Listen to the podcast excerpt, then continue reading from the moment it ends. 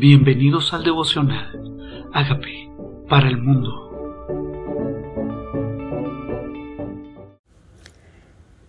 Segunda de Crónicas 2. Pacto de Salomón con Irán. Determinó pues Salomón edificar casa al nombre de Jehová y casa para su reino. Es dos áreas en nuestra vida, nuestra área con Dios y nuestra vida personal. Casa para Dios es nuestro llamado a servirle a Él. Casa para nosotros en nuestras responsabilidades familiares. Designó Salomón treinta mil hombres que llevasen cargas y ochenta mil hombres que contasen, cortasen en los montes y tres mil seiscientos que los vigilasen. Envió también, envió a decir Salomón a Irán, rey de Tiro, haz conmigo como hiciste con David mi padre enviándole cedros para edificarle casa en que morase. Aquí yo tengo que edificar casa al nombre de Jehová mi Dios para congregársela, para quemar incienso aromático delante de él, para la colocación continua de los panes de la proposición y para holocaustos a la mañana, en la tarde y en los días de reposo. Nuevas lunas, festividades de Jehová nuestro Dios, lo cual ha de ser perpetuo en Israel. ¿Cuál de las cosas que tú estás haciendo es perpetuo? Tal vez enseñándole a otro a orar es perpetuo. Tal vez enseñándole a otro a tomar decisiones sabios es perpetuo. Tal vez modelar un estilo de vida que agrade a Dios es perpetuo. Es pensar en hacer no simplemente edificaciones que luego desaparecen, sino crear y formar vidas que van a ser de un impacto generacional. Dice, para que esté de continuo, para que sea perpetuo. Y la casa que tengo que edificar ha de ser grande, porque el Dios nuestro es grande sobre todos los dioses. Mas, ¿quién será capaz de edificarle casa, siendo que los cielos y los cielos de los cielos no pueden contenerlo? ¿Y quién pues soy yo para que edifique casa, sino tan solo para quemar incienso delante de él? Lo que ha de ser para Dios ha de ser grande. Lo que se hace para Dios debe ser con excelencia, porque ¿cómo podemos hacer algo para Dios? A un Dios tan grande, a un Dios tan grande, sobre todos los dioses. Cuando entendemos la magnificencia, la grandeza de Dios, tratamos de hacer las cosas con excelencia. Dice, ¿quién pues soy yo? Cuando pensamos en Él, entonces con humildad nos miramos a nosotros mismos y dice, envíame pues ahora hombres hábiles que sepan trabajar en oro, en plata, en bronce, en hierro, en púrpura, en grama, en azul, y que sepan esculpir con los maestros que están conmigo en Judá y en Jerusalén, los cuales dispuso mi padre. Envíame también madera del Líbano, cedro, ciprés, sándalo, porque yo sé que tus siervos saben cortar madera en el Líbano, y aquí mis siervos irán con los tuyos, para que me preparen mucha madera, porque la casa que tengo que edificar ha de ser grande y portentosa. A veces pensamos que lo que es para Dios debe ser humilde, debe ser sencillo, debe ser de pocos recursos o escaso. Pues no es la mentalidad de Salomón, el hombre a quien Dios le dio sabiduría. Lo que es para Dios ha de ser con excelencia, dice portentoso. Y aquí que para los trabajadores tus siervos, cortadores de madera, he dado veinte mil coros de trigo en grano, veinte mil coros de cebada, veinte mil batos de vino y veinte mil batos de aceite. Entonces Irán, rey de Tiro, respondió por escrito que envió a Salomón, porque Jehová amó a su pueblo, te ha puesto por rey sobre ellos. Además, decía Irán, bendito sea Dios, el Dios de Israel, que hizo los cielos y la tierra, que dio al rey David un hijo sabio, entendido, cuerdo y prudente, que edifique casa a Jehová y casa para su reino.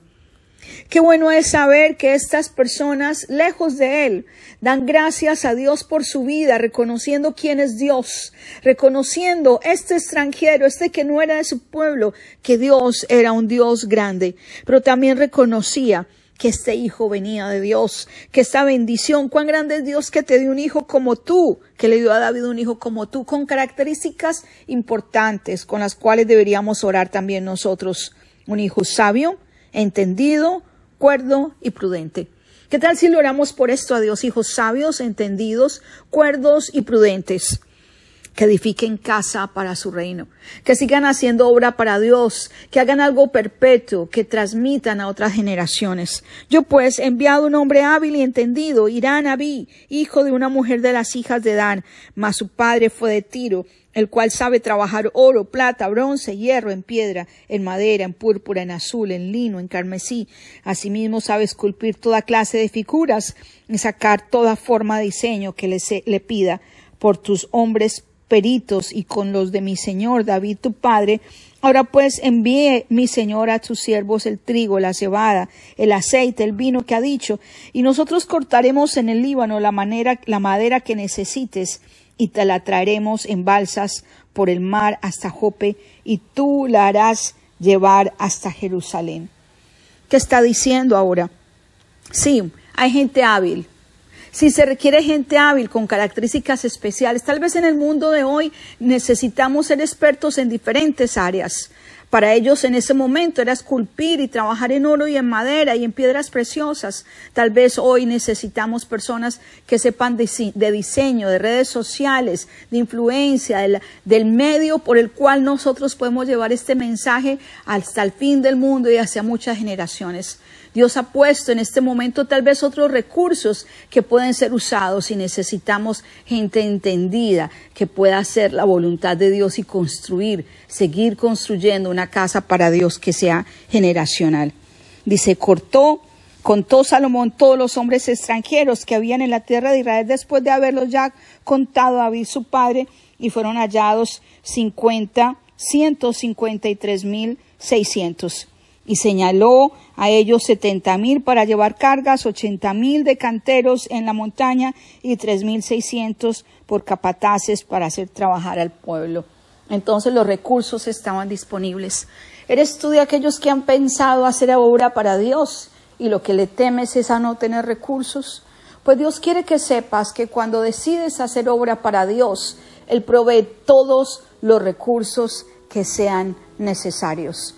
Él provee para la casa de Dios lo que sea necesario para que su obra sea hecha. Las personas sabias en diferentes labores para que la gloria sea para Dios y para que lo que se haga para Dios sea excelente, no mediocre, no de mala manera, no de mala actitud, con todo corazón como para Dios y con la excelencia para que la gloria de Dios se manifieste, porque los hijos de las tinieblas, se ha dicho, son más sabios que los hijos de la luz más astutos, pero nosotros necesitamos esa sabiduría que Dios le dio a Salomón para hacer obra para él.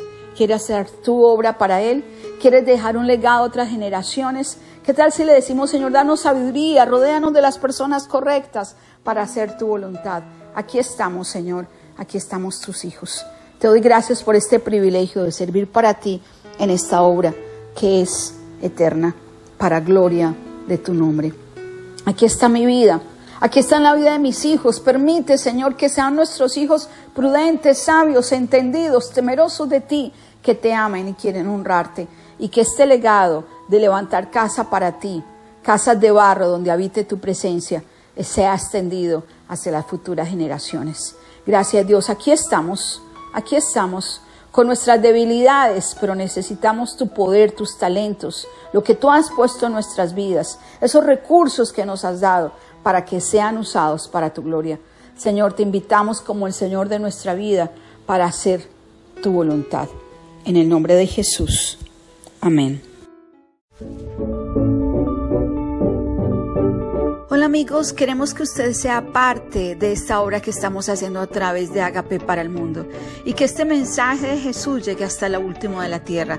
Si quieres donar en nuestra página web puedes hacerlo en agapeparalmundo.org o también a través de Cele en agapeoficial.gmail.com. Dios bendiga tu generosidad.